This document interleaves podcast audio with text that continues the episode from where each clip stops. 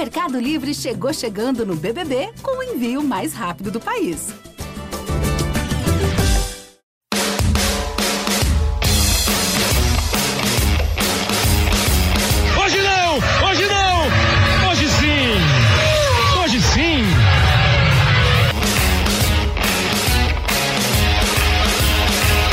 Aí, galera. Você que acompanha o Hoje Sim, estamos começando o episódio dessa semana que a gente resolveu fazer sobre o Campeonato Brasileiro, aquela boa e velha apresentação, comentários, análises, informações sobre os times que participam do Campeonato Brasileiro. São 11 estados, né? Os 20 times. Nós dividimos é, em, em comentários e informações. Nós vamos ter representantes de todos os estados que têm times no Campeonato Brasileiro, é, com informações, eu digo, com, repito, com a, a projeção que o time faz, o objetivo do time, o primeiro objetivo no campeonato.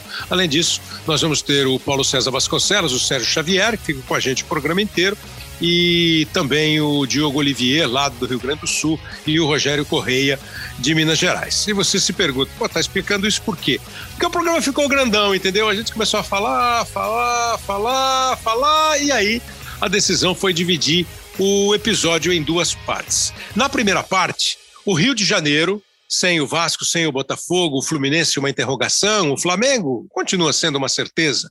O Rio Grande do Sul, com Juventude de volta, com um Grêmio e Internacional muito bem colocados no que o Serginho Xavier fez, você vai ver, quase um grid de largada para o Campeonato Brasileiro. Além disso, nós vamos falar do Atlético Paranaense, sempre muito forte, a volta da Chapecoense, aí nesse embalo, a volta do Atlético, porque Juventude, Chapecoense e América, não Atlético, América, voltando, né? O Chape, a Chapecoense, o América de Minas voltando, e fica aquela papo, ah, o, o primeiro, o primeiro objetivo é ficar, tal, então eu quero saber qual é a da, do Juventude, da Chapecoense e também do América, e a gente vai conversar sobre isso. E termina essa primeira parte falando do Atlético Goianiense, de ótima campanha no ano passado. Por que, que a gente dividiu? Se você tiver com pouco tempo, tal, você pode pegar o teu time vai nesse, nessa parte, depois lá na outra, que a gente vai conversar sobre as outras equipes, você pode é, organizar o seu tempo. Você pode fazer o seu, o seu, o seu scheduled para acompanhar o programa. Então comece aí. A primeira parte, Rio Grande do Sul, Rio de Janeiro, o Atlético Paranaense, Chapecoense, América de Minas, Atlético Goianiense. Curta. É, Paulo César e Serginho, obrigado mais uma vez por vocês estarem aqui com a gente. Queria começar com a básica pergunta. E aí? Não, não vou falar. E aí? E aí? Não, não, não. não. E aí é uma pergunta muito, muito elaborada. O que, você espera do campeonato, Paulo César? Você espera alguma coisa muito diferente do que a gente tem visto, do que a gente viu no ano passado, nesses dois últimos anos? O que, que você está esperando desse campeonato brasileiro que chega agora, PC. Salve Kleber, Serginho. Olha, é, tivemos um Campeonato Brasileiro em 2019, onde o Flamengo estabeleceu uma distância muito grande em relação aos seus rivais. Já na temporada pandêmica de 2020, essa distância diminuiu. E eu creio que nessa nova temporada pandêmica, a distância ainda está menor, com o Flamengo liderando. Há algumas sinalizações que me parecem muito interessantes, que se houver paciência, pode haver uma consolidação no trabalho do Miguel Ángel Ramírez à frente do Internacional, assim como pode haver uma evolução do trabalho do Thiago Nunes no, no, no, no Grêmio. Você tem em São Paulo o trabalho do Hernan Crespo, que teve uma resposta imediata, e há sinais de que ele possa crescer. O Corinthians com o Silvinho, aí já não, não vejo tanto, tão, tanto assim. Agora, no caso do Palmeiras, é uma equipe que está ali também muito próxima. Mas continuo achando, Kleber, que o Flamengo ainda mantém uma distância em relação aos seus rivais, não tão grande como na temporada de 2019 nem na temporada de 2020. Mas lá na reta oposta, na narração de Hernani Pires uhum. Ferreira, Flamengo em primeiro, Palmeiras cabeça segundo, Atlético Mineiro, São Paulo pelo meio da raia, terceiro, quarto. Vou abrir uma equipe, começar a transmitir turf. Paulo César vai ser é repórter de ponta, vai ser ponta, vai ser meta. Olha aqui, ó. É, o Paulo fez um, uma observação agora, Cezinha, que eu acabei não levantando, é, mas a gente pode tentar rapidamente aqui. Ó. Nos times de São Paulo, o São Paulo tem técnico novo, o Crespo. O Santos tem técnico novo, o Diniz. O Corinthians, técnico novo, o Silvinho. O Palmeiras mantém o Abel e o Bragantino mantém o, o, o Maurício Barbieri. Maurício Barbieri. No Rio, o Flamengo mantém o Rogério, é curioso, né? O quanto o, o Rogério é mantido e contestado ao mesmo tempo. O Fluminense vem de Roger. O Atlético perdeu o, o, o, São Paulo e chegou o Cuca. O América mantém o seu treinador, o Lisca. No Rio Grande, o Ramires vai fazer o primeiro campeonato brasileiro dele de fato. Né? O Inter veio de Abel no final do ano passado e foi vice-campeão. O Grêmio está chegando com o Thiago Nunes, depois de quase cinco anos de Renato, e o Juventude. O Juventude também está voltando, o Juventude vai ter um trabalho, então esse é um trabalho mais inédito. É, e assim a mesma coisa, o Atlético Paranaense continua com o seu português de plantão, aí o esporte está mudando de treinador, o Bahia dá mais tempo para o Dado Cavalcante, o Atlético Goianiense muda também de técnico, o Atlético que teve boa parte do campeonato ano passado, Wagner Mancini. É muita gente nova, com filosofias muito diferentes, Sérgio, ou o que se apresenta do cenário não dá para imaginar muita coisa. Eu vejo aqui alguns que estão botando já uma, uma mão muito diferente, né? dando aquela demão de tinta que está deixando a parede mais bonita, não tá? Olha, Kleber, é um prazer estar aqui com todo mundo, com boas companhias. Eu acho assim que, bom, em primeiro lugar, eu acho que a gente vai, vai ter um campeonato brasileiro diferente no seguinte aspecto, né? Vai ser um, um, um brasileiro de série A e B misturados. Geralmente a gente tem uma divisão clara, né? Tem um interesse muito específico na série A, né? E a série B fica com, né, com no, no, no é, o, é, o, lado B mesmo, se fosse um disco do, do, do, passado de vinil. Dessa vez eu acho que não. Eu acho que pela presença de Vasco, Botafogo e Cruzeiro, além dos outros, né? Você tem outros campeões, Guarani, a Ponte não é campeã, mas o Curitiba. Acho que a Série B vai ter um olhar muito mais específico. E, uh, e, a, e, a, outra novidade que eu vejo né, é, o que o, é o que o PC deu uma, deu uma leve pincelada, que foi que é a história do, da distância do Flamengo. Eu lembro no ano passado, no Seleção, quando a gente estava conversando sobre quem eram quem era os favoritos para o título, né? eu, eu fui o único na mesa que disse não tem, não tem favoritos, é no singular, é só o Flamengo. Tá? E, e, no final das contas, eu errei, né? porque é, o campeonato que eu achei que ia ser fácil para o Flamengo foi bem difícil, né? Foi bem difícil disputado na última bola do Edenilson. Né? Então, assim, o Inter podia ter sido campeão, São Paulo também, o Palmeiras acabou desistindo ali. O Flamengo não, não, não sobrou como eu imaginava, mas acabou ganhando. Dessa vez, a gente tem um São Paulo muito forte, e é, os do Sul também, e o Palmeiras, né, que é uma força pelo, pelo seu elenco. A tua pergunta específica sobre Veremos novidades? Não sei, Kleber, porque é, daqui a pouco o Diogo vai entrar para falar um pouco do Sul. É, é, um dos caras que vem com a maior novidade tática, né, seria o Miguel Ángel Ramírez, né, com seu jogo de posição. É, ele vai ter grande dificuldade para sobreviver no cargo, né, porque a,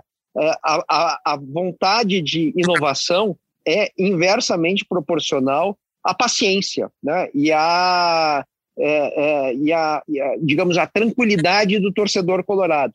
Então, é, acho que no final das contas, essa ideia de muitas novidades táticas, a gente vai ver, eu acho que vários times pelo menos no início, jogando com três zagueiros, né? Coisa que eu acho que o Crespo foi o, o, o, primeiro a reintroduzir os três zagueiros. A gente já viveu isso muitas vezes, mas dessa vez virou moda mesmo. Tem muita gente com três zagueiros. Não sei se a gente vai acabar com três zagueiros, muita gente, se a gente não vai naquele papai e mamãe, né? Aquele 4-2-3-1, 4-4-2 e por aí vai.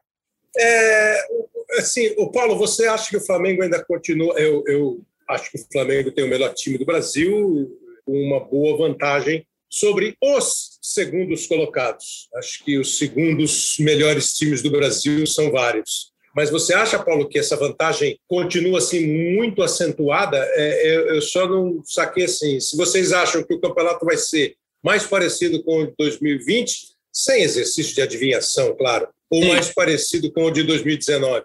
Não, a ideia, a possibilidade de ser parecido com o 2019 para mim não existe. E o grau de dificuldade que existiu em 2020 vai se acentuar. Considero o Flamengo um, um, passo à frente dos demais, mas a distância não é confortável e não permitirá ao Flamengo é, bobear. Eu acho que vai ser um campeonato muito mais disputado do que foi o da primeira temporada pandêmica. Mas ainda vejo o Flamengo encabeçando essa relação. Você está nessa também? Você está nessa também, Serginho? E assim eu te acrescento. É, a gente participa de programa, seleção, você citou, e muitas vezes a gente, ah, time tal pode dar mais. Fala-se muito isso do Palmeiras, fala-se muito isso do próprio Flamengo, é, eventualmente se falou do Atlético, tem mais? Basicamente esses três. O Internacional teve aquele. O Grêmio, então, né? Ah, o Grêmio abandona o campeonato, mas daqui a pouco o Diogo Oliveira vai falar especificamente do Rio Grande. Você imagina o quê? Vai ser... E por que, que o Rogério é tão contestado assim? Será que não teve aquele piscar de olhos da torcida para ele, dele para a torcida, sedutor? Bom, é, vamos lá. É, só para pegar um pouco o que o Paulinho estava né, começando a falar sobre é, o tamanho do favoritismo do Flamengo. Eu acho assim, eu, eu falei sobre Série A e Série B. Se a Série B fosse uma largada, eu acho que era aquelas largadas de, de, de triatlo, que vai todo mundo para a água ao mesmo tempo dando cotovelada. Você não consegue nem pensar em dizer quem é o favorito. Né? largada caso, de São no, Silvestre. No, largada de São Silvestre, coisa, tá aquela coisa né, de um dando cotovelada no outro. No caso da Série A, eu acho que está é, tá mais a ver com aquela tua atividade né, que você costuma desempenhar às vezes aos domingos, né, Kleber, que é a Fórmula 1. Eu acho que tem um grid, eu acho que teve é, uma, uh, um treino de classificação, tempo que o Flamengo fez é, foi garantiu ali o primeiro lugar no grid. A curva, a primeira curva é favorável para o Flamengo. Então, eu acho que o Flamengo é pole position mesmo, né? E aí, ao lado dele, eu acho que quem alinhou né, é, mais atrás, mas quem alinhou, me parece, por esse primeiro semestre, o São Paulo. Eu acho que o São Paulo conseguiu um tempo um pouquinho melhor do que o Palmeiras, que está na segunda fila. Então, na segunda fila, você teria um Palmeiras e Atlético, e, e, e só na terceira fila eu acho que você começaria a ver uh, os gaúchos. Eu vejo mais ou menos nesse uh, esse tipo de, de grid. Sobre, sobre o Rogério. É? Fa, fa, fa, faz, de novo, faz, faz de novo o grid para mim. Faz de novo o grid. Como é que é? O Flamengo está na Vamos pole. lá. Pole position! É, é que eu não vou conseguir te imitar, Kleber. Eu adoraria não, né, não, ter, não. tentar te imitar, né? Mas, melhor, assim, não, que um cara cara vão, os, melhor não que os caras xingam você depois, fala que você é mas eu acho assim que, que Flamengo com o melhor tempo, pole position, tá? Na, a, ali na primeira fila o São Paulo. Aí numa segunda fila a gente veria o Palmeiras e o Atlético Mineiro, né? E na terceira fila Grêmio e Internacional, ou Internacional e Grêmio, não sei quem é que está em quinto, quem está em sexto. A gente sabe como Você é que funciona. Você não está botando o São Paulo nessa ainda. Não, não, eu botei, eu botei o São Paulo na, na primeira fila, no segundo lugar, ah, ao lado tá. do Flamengo. Ah, tá. Então, primeira fila, pole position Flamengo, segunda São posição Paulo. São Paulo, segunda Isso. fila Palmeiras e Atlético, terceira fila Grêmio e Inter. Isso, eu, eu faria assim. E a gente sabe como é que funciona, é, como é que funciona essas corridas, né? Muitas vezes o cara que está em oitavo ganha, né? É, muitas vezes não, algumas vezes. Isso pode acontecer também, não, não é que isso seja definitivo. Eu estou dizendo como é que está largando o campeonato, na minha opinião. É, ô, Paulo, vamos falar um pouquinho do Rio, que o, o Diogo já está já tá nos ouvindo. O Rio de Janeiro. Eu lamento dizer, e aí eu não, vou, não estou falando do Rio de Janeiro, o Serginho citou agora o que tem sido muito. É, é, tem sido um, um, um, tempero muito bom para os pratos que são servidos na Série B, o número de campeões brasileiros que lá estão. Né? É, o Botafogo, o Vasco, o Coritiba, o Guarani e o Cruzeiro. Pô, sendo que você, assim, o Guarani, o Coritiba foram campeões uma vez cada um, é, o Guarani em 78, o Coritiba em 85. O Botafogo teve lá o grande Botafogo dos anos 60, o Botafogo campeão de 95. O Vasco é um dos principais vencedores do campeonato, mas eu não consigo me surpreender mais quando uma camisa pesada não consegue acompanhar esse grid aí, essa corrida que o, que o Serginho falou. Acaba tomando uma volta. Eu não consigo mais me surpreender. Sabe? É, a McLaren, que agora voltou a brilhar na Fórmula 1, quando ela ficou lá para trás e não conseguia acompanhar o pelotão. Você ainda se surpreende? Há um impacto no Rio por este por esta queda, mais uma queda do Vasco, mais uma queda do Botafogo e um começo do ano que os caras tiveram que disputar o título da Taça Rio, que era o título dos excluídos. Sim, sim.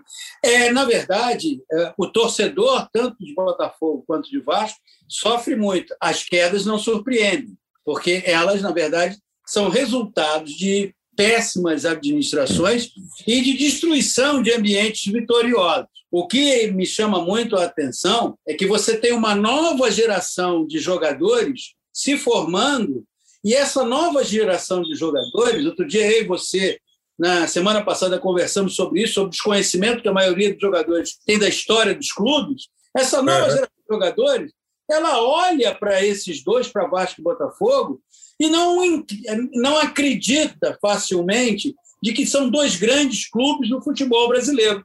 A própria geração deles, você disse? A própria geração deles. Eu, eu sempre lembro uma frase de um jogador que acabou é, é, é não sabendo administrar a sua carreira e agora está em Portugal, mas o Sassá, quando saiu do Botafogo e foi para o Cruzeiro, disse: Eu agora estou num clube grande. Isso não é um exercício de arrogância, é muito mais de desconhecimento e de contato apenas com a realidade, não tem contato com a história. É muito raro no futebol brasileiro, e talvez isso tenha, seja muito mais responsabilidade dos clubes do que do próprio jogador, ele ser, o jogador ser apresentado à história. O São Paulo é um clube, por exemplo, que não deixa a sua história ser apagada, trazendo sempre os personagens do passado para o presente. Os clubes do Sul fazem muito isso, tanto o Grêmio quanto o Internacional. Mas os dois clubes citados por você, Botafogo e Vasco, foram mais uma vez rebaixados, eles não sabem trabalhar a história. E o presente não é um presente de conquista. Então, mais uma vez, estão na Série B, o torcedor ressabiado, porque o grande desafio da Série B, Kleber, eu não vou aqui listar as equipes. A Série B hoje ela tem 12 equipes que podem estar entre as quatro mais bem classificadas ao final uhum. da competição.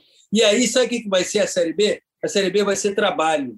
Vai ter trabalho, vai ter que entregar trabalho. E trabalho de técnico passa por convencimento dos jogadores e execução dentro de campo, coisa que o Crespo conseguiu em pouquíssimo tempo. Agora, nem todos os técnicos conseguem. Pois é, eu, eu já ouvi que o Botafogo pensa que pode mudar de novo, pode começar com outro. Acho que agora acalmou um pouquinho.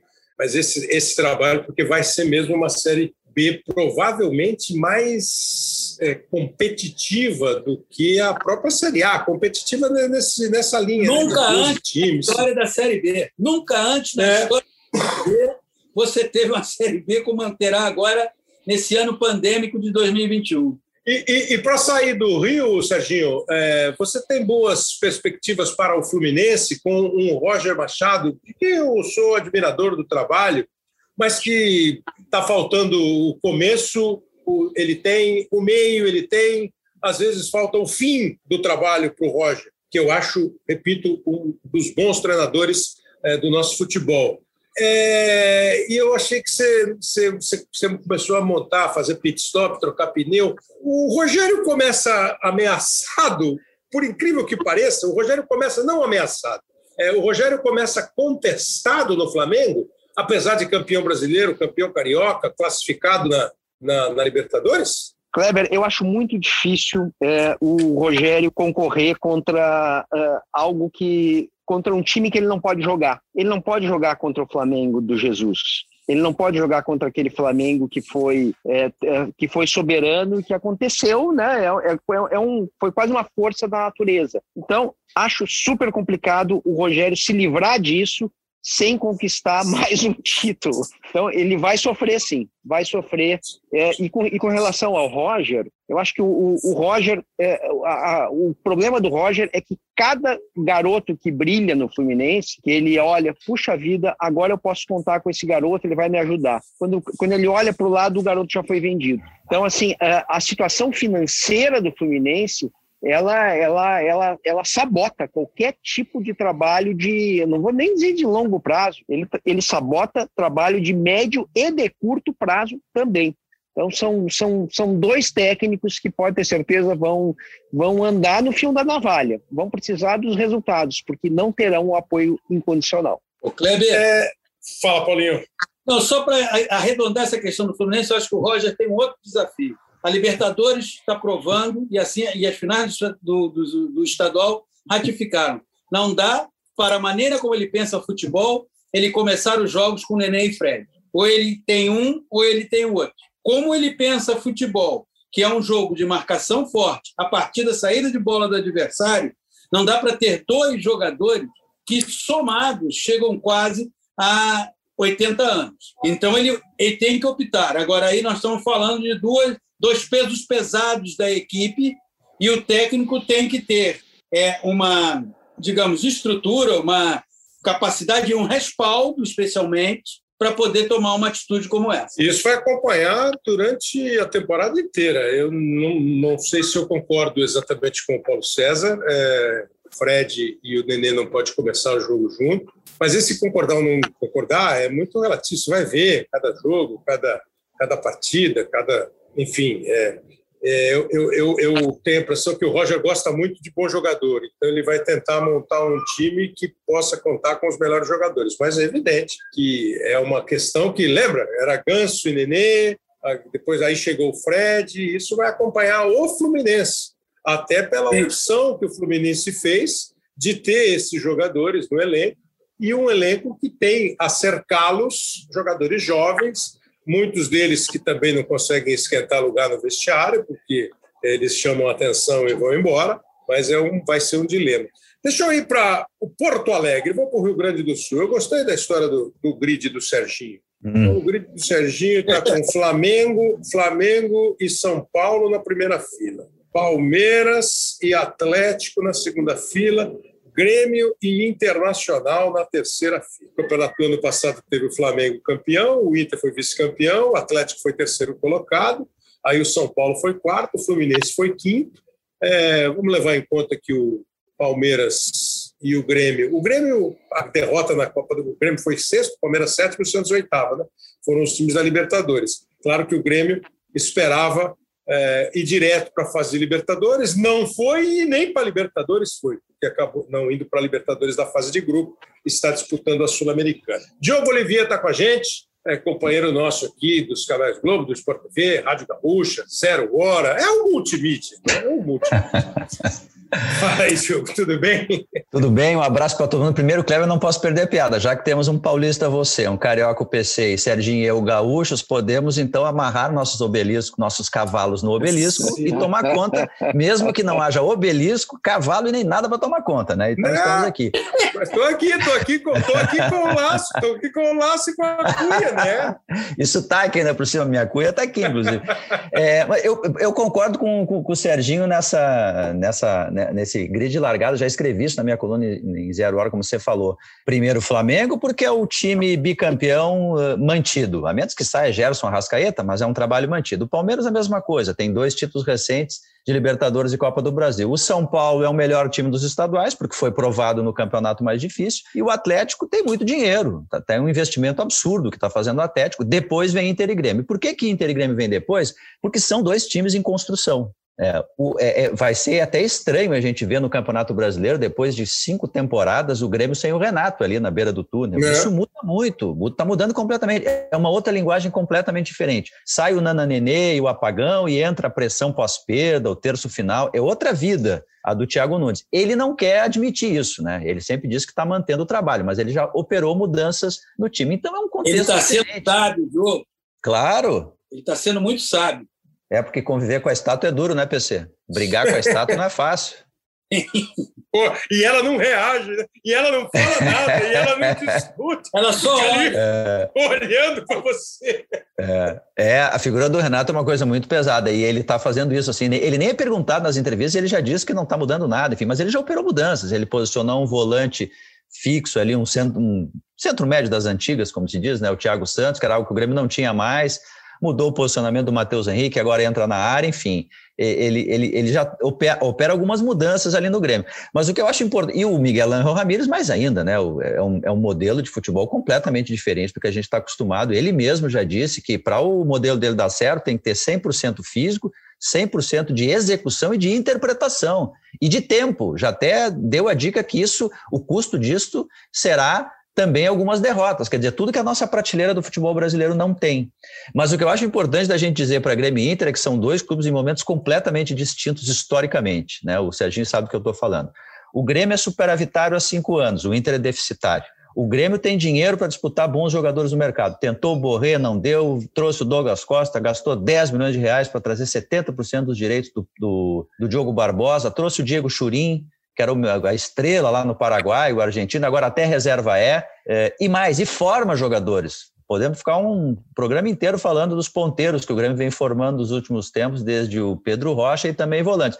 E o Inter, ao contrário, é deficitário, não tem dinheiro para contratar e trazer as peças para o Ramires e não forma jogadores. Então são momentos bem distintos. Mesmo que o Inter emplaque aí, por exemplo, Yuri Alberto, afirmo para vocês que se tiver chance na janela, o Inter vende o Yuri Alberto, porque precisa vender jogadores. Então são dois clubes em momentos muito diferentes. A diferença para o Grêmio, me parece, Kleber e amigos, é o seguinte: presidente do Grêmio afirmou que esse ano vai valorizar o Brasileirão. Ele disse é isso. É. Disse, não vai cumprir isso. a promessa, mas ele falou. Mas vocês, eu, eu sou um, se não um assíduo, eu sou um constante ouvinte da Rádio Gaúcha. Que Somos quando, tem jogo, quando tem jogo grande assim, eu fico ouvindo. Por exemplo, outro dia eu estava assistindo é, era um jogo da Libertadores, assim, eu estava ouvindo vocês. Enquanto eu, eu, eu via um e eu via outro. Ou, ou era o Grenal, acho que era Grenal. Eu estava assistindo Corinthians e Palmeiras e o primeiro Grenal eu estava ouvindo com vocês e vendo no, no, no Premier.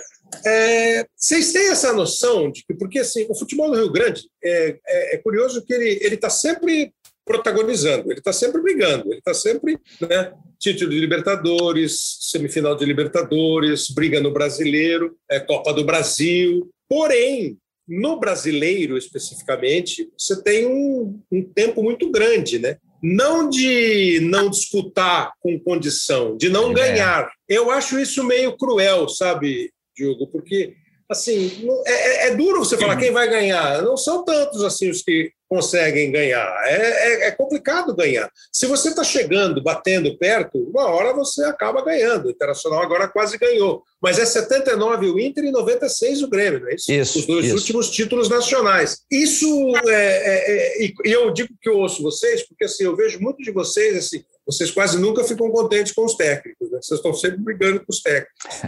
ah, não, eles não estão. Ah, não, ele errou, não sei onde parece as outras 26 unidades da federação. Não é muito, não é muito diferente das outras 26. Então, nesse momento, vocês estão é, pensando positivamente em Thiago Nunes e Miguel Angel.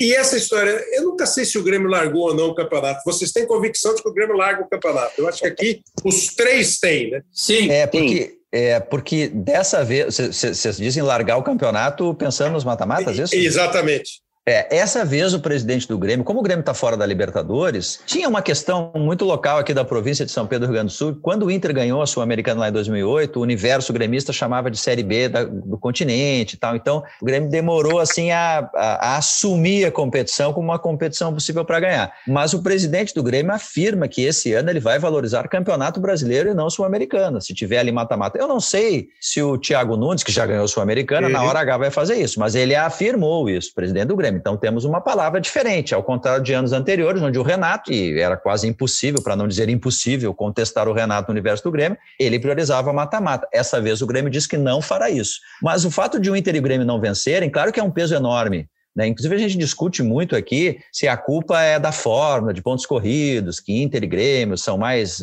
felizes no mata-mata e tal. Mas eu acho que não é isso, não. É só incompetência de Inter e Grêmio mesmo. Porque nesse período aí, de pontos corridos, Inter e Grêmio ganharam Recopa Sul-Americana, Sul-Americana, Libertadores, Mundial até o Inter. É que chega na hora e prioriza. Coloca muitos reservas em alguns jogos e o mata-mata, essa conta vem. Prioriza outras competições e acaba perdendo. Diga, Serginho. Não, deixa eu só fazer uma, uma, uma, uma distinção, porque eu acho que tem, uma, tem algo diferente nos últimos anos, pelo menos na última década. Né? Na última década, Internacional disputou alguns campeonatos brasileiros, a valer, né? O Grêmio não. O Grêmio, realmente, o Grêmio foi largando sistematicamente, né? E eu acho que a chegada do Renato, o Renato é o cara do batalho, né? Então, o Renato, se puder, né, é, não percorrer o caminho, né, correto, ele vai, ele vai, ele vai, ele vai procurar a diagonal, vai procurar o, o atalho. Ele era assim como driblador, ele era, é, ele era assim como técnico e ele era assim como estrategista. Então, assim, atalho para o Renato são as Copas. Então, assim, ele é um cara que priori, sempre priorizou a Copa acima de qualquer coisa, a ponto de né, é, realmente botar, botar no lixo os campeonatos, porque não é que ele escalava um time misto para jogar o brasileiro, ele escalava um time reserva. Ele não ia em algumas vezes. O Internacional fez algumas vezes, alguns anos isso, mas no geral, o Internacional levou um pouco mais a sério o brasileiro, inclusive o Internacional chegou mais perto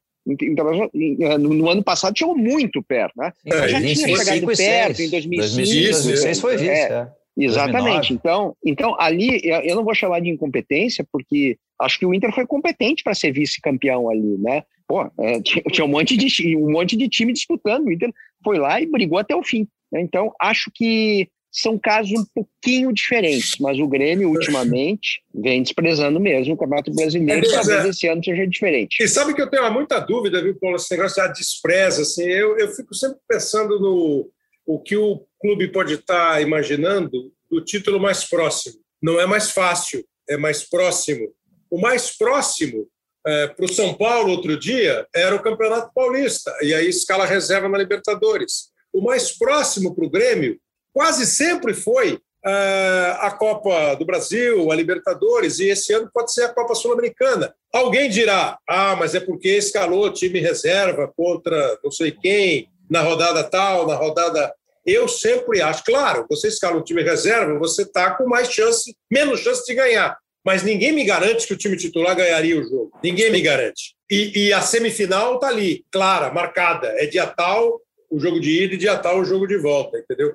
Então eu, eu, não, eu não fico muito assim contrariado com esse tipo de, você põe, ah, naquele jogo ali podia, naquele jogo ali ele não precisava, mas fica muito, eu acho, e ele faz, entende? Eu acho que eu, eu vejo que essas equipes sobre as quais nós estamos falando, elas hoje vão, elas vão operar no Campeonato Brasileiro com 11, o 11 titular, como diria aquele repórter de campo, mas que, na verdade, você vai ter 13, 14 jogadores que você vai utilizar com razoável constância em função de um calendário asfixiado. O, o Diogo acabou de falar dos reforços que o Grêmio está trazendo. Me preocupa muito mais o que pode acontecer no Internacional, porque o Internacional optou por uma mudança. É, vou falar, vou usar uma palavra da época é, da anistia no Brasil, uma mudança ampla, geral e restrita de modelo boa, de jogo. Boa. É? Então, o Internacional é. chegou lá e disse o seguinte: não, aqui vai mudar de forma ampla, geral e restrita. Expressão de saudosa memória. Pois bem, é, tem que ter estofo para segurar essa onda. Porque quando um técnico vai para uma coletiva como o Miguel Ramírez diz: olha, o meu trabalho depende disso, disso e do entendimento dos jogadores. O maldoso já vai dizer que ele está falando que jogador brasileiro tem dificuldade para entender o que ele está propondo.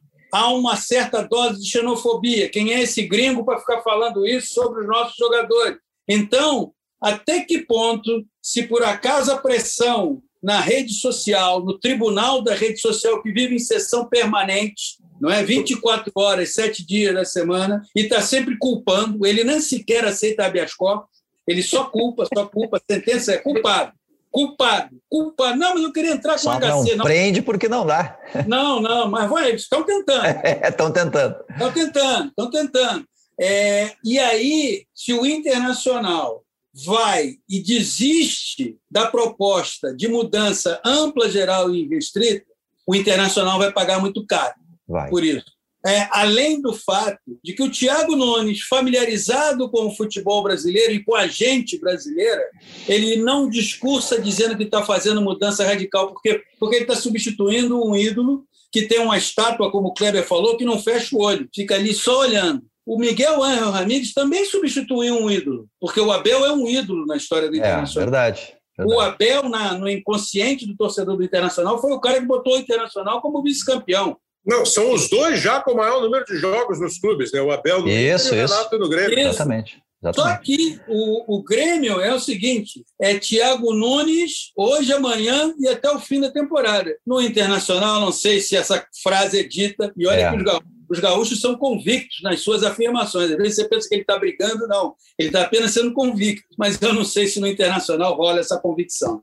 É, é, é, muito difícil fazer essa, essa análise, né? Até porque o, o passado recente do Inter, assim, sem fonte de. Bom, o Abel foi trocado pelo próprio Miguel Angel Ramírez, mesmo sendo vice-campeão brasileiro. Agora, o que o Thiago Nunes veio fazendo no Grêmio é menos traumático, é menos diferente do que se propõe o Ramírez. O, o, o Thiago Nunes, ele tem um modelo de jogar, tá? Ele, é, ele é mais vertical do que o modelo do Renato, enfim, ele decide mais rapidamente as jogadas ofensivas, não trata com tanta, assim, eh, com tanto esmero a posse de bola, digamos assim mas uh, não é algo tão complexo como o que se propõe o Ramires. Então ele está operando mudanças, isso é muito claro, é só olhar o time, mas não é nada tão radical assim, não é tão chegar quebrando tudo. É, o Ramires não, o Ramires quer um cinco armador, é, ele está tendo que adaptar Rodrigo Dourado como um camisa 5 que seja armador, enfim, com muitas, com muitas mudanças. Então, é de fato diferente. E mais do que isso, esse peso que você falou, PC, porque o projeto do Inter é um projeto de três anos. O Inter contratou a peso de ouro Gustavo Grosso, lá do River, que é o braço direito, é o filósofo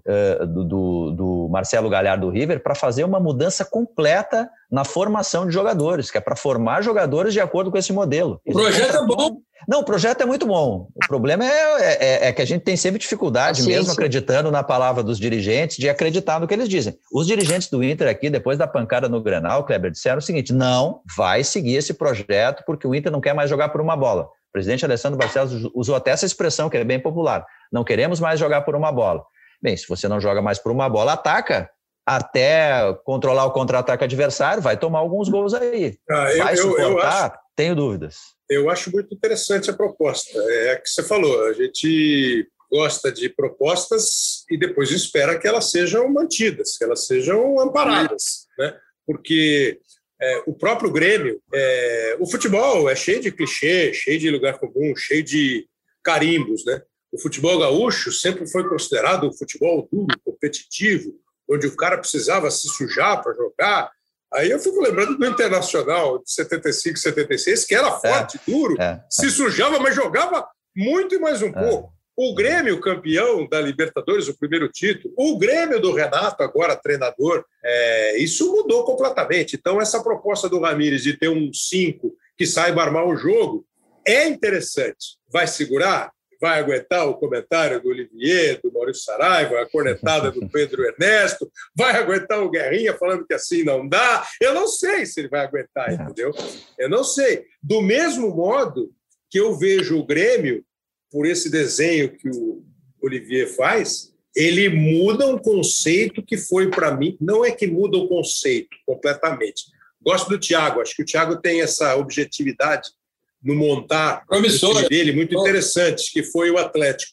Mas ele parte de, um, de uma mudança que, para mim, eu não sei o que, que o Serginho, que é um jornalista marcador, né, é, fecha a entrada da área, eu não sei o que, que ele é. Por exemplo, quando você opta pelo Thiago Santos e abre mão daquele meio-campo leve, que foi para mim o principal DNA do Grêmio nesses últimos anos, Acho que o resultado é quem vai falar, Sérgio Xavier. Kleber, o Grêmio eu acho que fazia dois anos que não conseguia desarmar uma bola no meio-campo. É, é, quem quem, quem, Quanto quem, tempo você Quem está escalando, uns dois anos mais ou menos, não tem um desarme no meio-campo. Talvez eu esteja exagerando. O Grêmio jogava com a bola, né, Sérgio? Mas... Ele ficava com a bola, não precisava desarmar. E... Aí perdeu essa é, Mas quando o Grêmio perdia a bola, é, zero. É. é. aí, aí, o que, que acontece?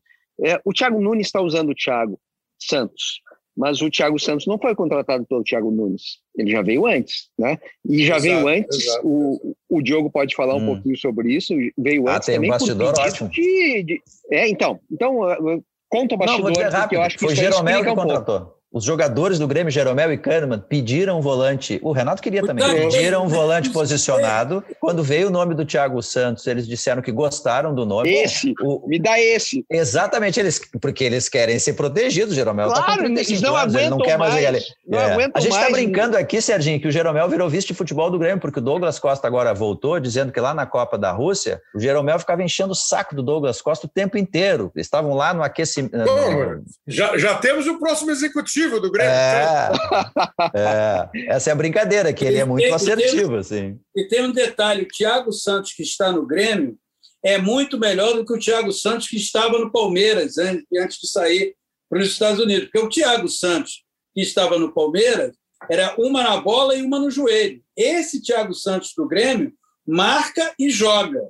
Me chamou muita atenção o jogo da Sul-Americana, que com 48 minutos do segundo tempo, ele estava no campo do adversário roubando bola e passando é. a bola. Então, houve uma qualificação aí, é óbvio, quem ganha é o Grêmio. Para encerrar essa brilhante participação do Diogo Olivier, pô, hum. você entrou no time de ser convidado outras vezes. Rapaz. Vou botar no DVD já, o Kleber. Não, já tá não, no meu DVD aqui. Não, é, é, é, podcast do Kleber. é que aí Nem tem mais DVD, mas eu vou botar igual. Aí começa a elogiar, nos próximos fica, não, estou ocupado, hoje eu não posso.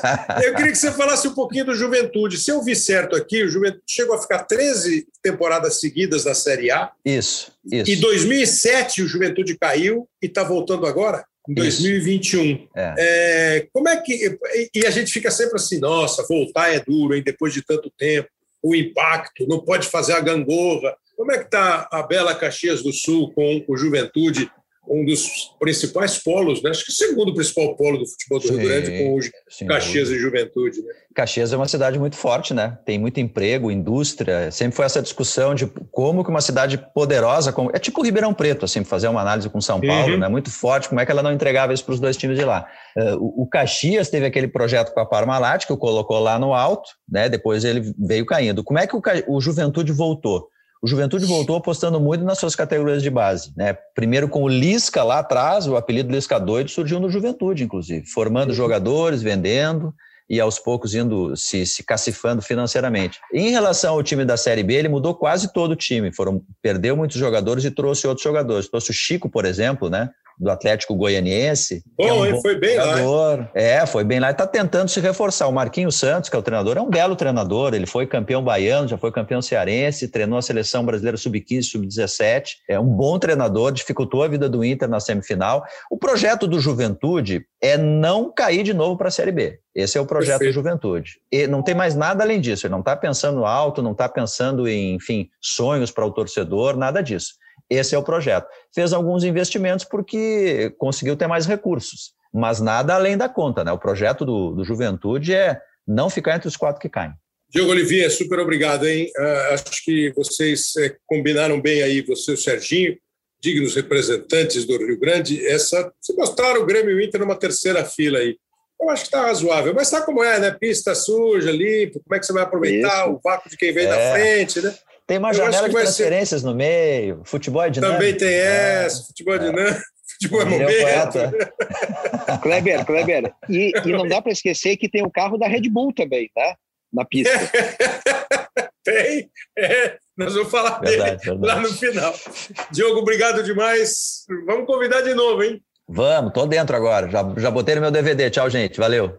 Valeu, Diogo. O Diogo. Olivier falando, falando com a gente de Grêmio Inter Juventude, claro, é, da, da visão que ele tem do campeonato, está na linha do Serginho aí, ó, Flamengo, São Paulo, Palmeiras, Atlético, Grêmio e Internacional. Vai entrar agora com a gente Rogério Correia, grande companheiro, grande amigo. Fala aí, Rogério, beleza? Tudo bom, Kleber? Beleza? O pessoal não está vendo a gente, mas esse seu microfone está me intimidando, cara. Lembrei de Frank Sinatra com esse microfone aí. É, é, I did it my way, né? Eu ia cantar. Eu ia cantar. Eu ia Canta, cantar. canta aí. Vamos, vamos, Não, mas aí eu- mas aí, eu-. Mas aí eu lembrei do Hélio Ribeiro, o Hélio Ribeiro, grande nome do rádio do Brasil, de São Paulo. O Hélio fazia as traduções, né?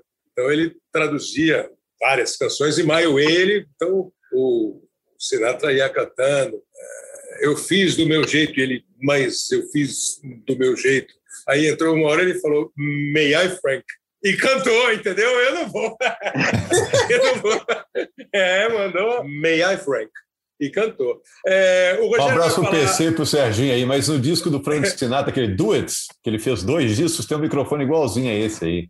É, pô, demorei para conseguir. O Bianchi, não o Léo, o Bianchi da tecnologia me enrolou muito para mandar o equipamento, mas agora porque eu sou bacana. E ele é bonito mesmo. Qualquer dia eu vou, o Léo vai postar uma foto. Olha aqui, ó, o Rogério vai falar do América, do Atlético, vai dar uma passada pelo Cruzeiro da Série B, mas agora eu queria fazer um giro aqui, ó, é, para outros estados. Nós vamos começar com o Paraná. O Cristian Toledo, nosso companheiro do Paraná, dá uma passada pelo Atlético Paranaense. O Paraná que nos últimos anos acabou ficando só com o Atlético Paranaense. Né? O Paraná não conseguiu ainda voltar para valer, para brigar, até o ano passado ameaçou na largada da Série B. O Coritiba voltou e não conseguiu se segurar, e o Atlético, com a estrutura que tem, vem como Grande abraço, Cristiano. Um abraço, Kleber. O Atlético entra nesse Campeonato Brasileiro com uma promessa de tentar se manter numa linha superior da tabela de classificação. Talvez não tenha investido tanto quanto imaginava nessa temporada, agora que gastou um dinheiro um pouco a mais na contratação do Davi Terans,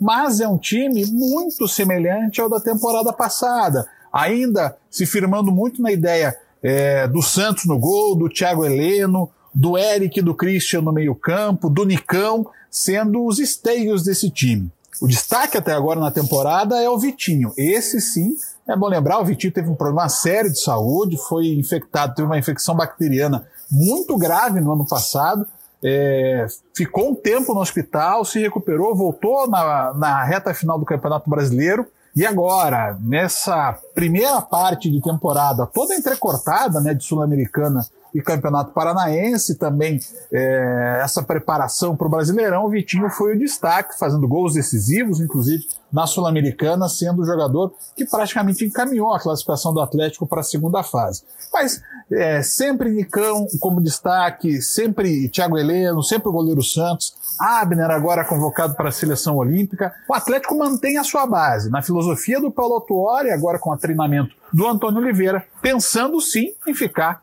entre os primeiros do Campeonato Brasileiro. Kleber. Muito obrigado, Christian. É, o Antônio Oliveira é da comissão técnica do Atlético, foi preparado pelo Paulo Autuori. Esse planejamento do Atlético eu acho muito interessante.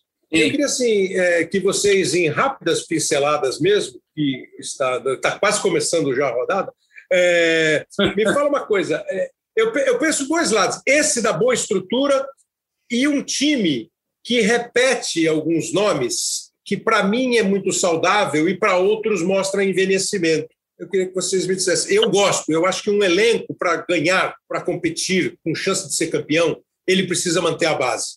Se você tem um elenco, se você tem um time de 11, você precisa manter 6, 7 de uma temporada para outra. Você tem um elenco de 30, você precisa manter 15. É, e para algumas pessoas isso é envelhecimento ou acomodação.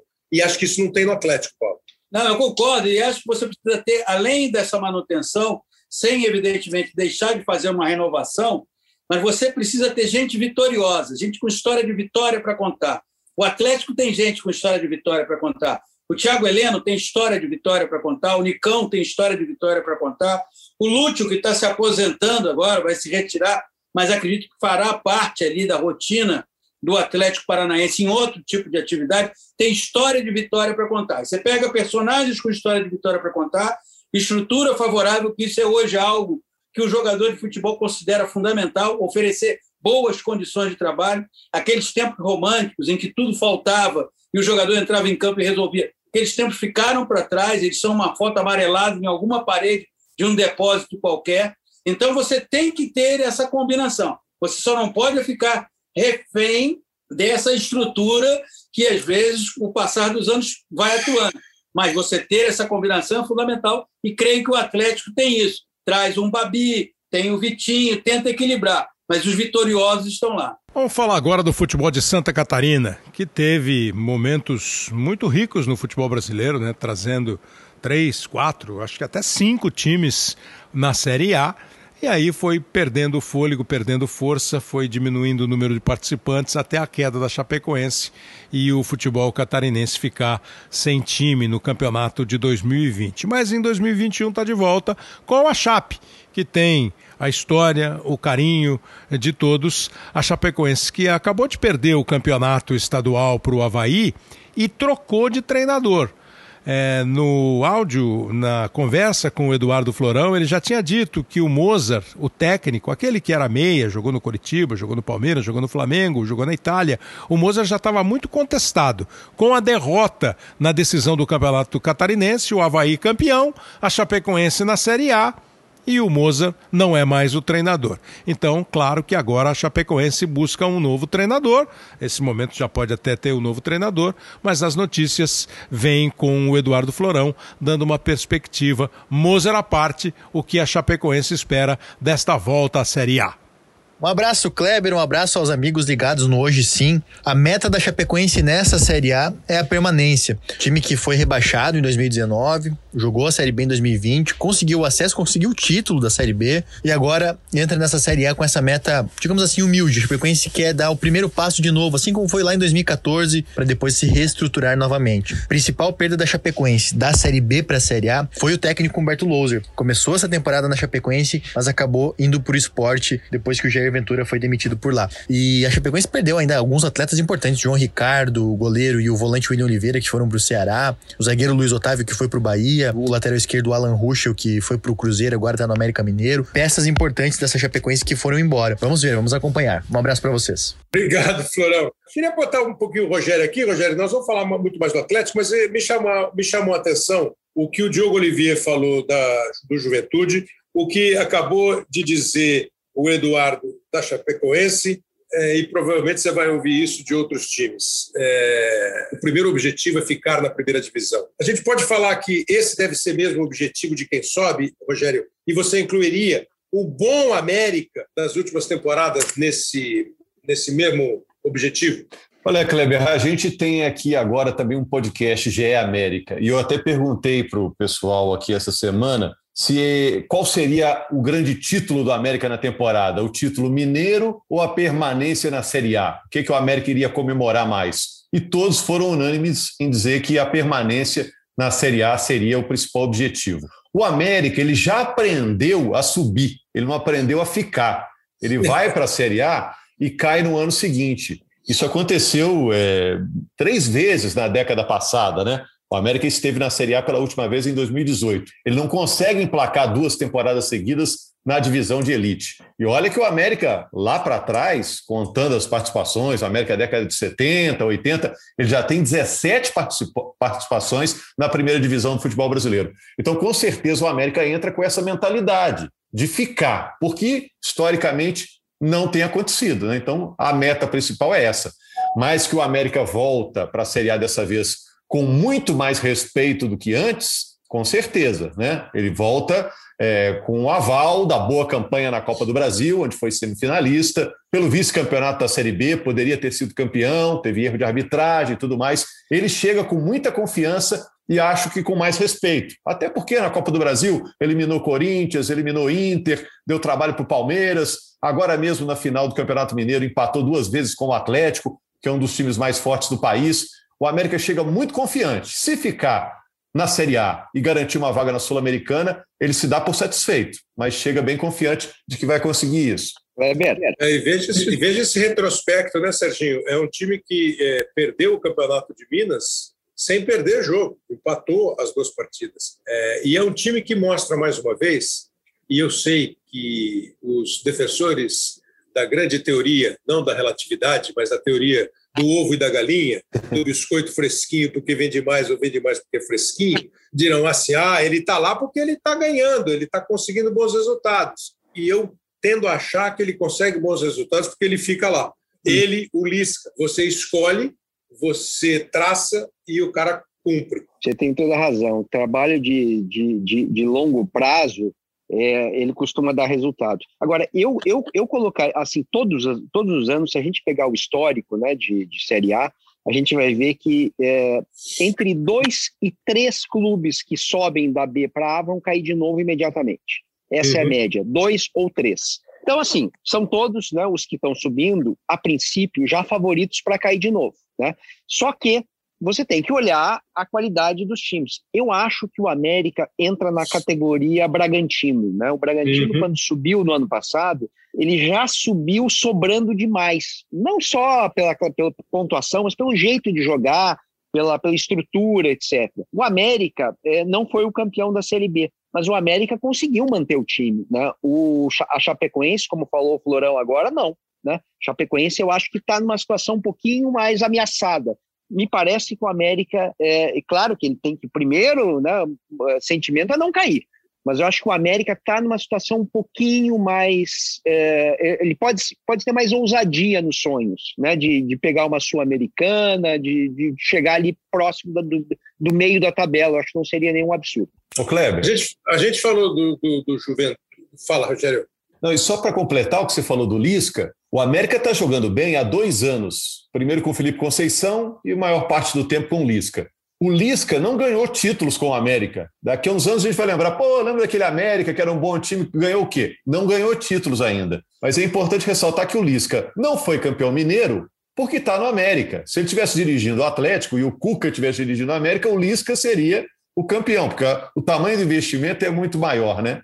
Então, o Lisca, só de fazer um trabalho muito parecido em termos de campanha, em termos de jogo com o Atlético nas finais, mostra que ele tem um, um, desempenho muito bom, independentemente de ter levantado uma taça ou não. O Lisca ainda não foi campeão estadual, mas assim, é, acho que ele dura esse ano no América. Vão acabar catando o Lisca aí. Já tentaram algumas vezes, acho que ele dura mais esse ano e vão buscar ele para outros, outros desafios, como diria. É, não há trabalho que não seja coroado sem título, mas é, com o andar do tempo, com o cenário do futebol, eu acho muito estranho que a gente só analise o título. O Rogério faz uma frase aí, assim, o Lisca ainda não foi campeão estadual pelo América. Então nós podemos perguntar, qual foi o último campeão estadual pelo América?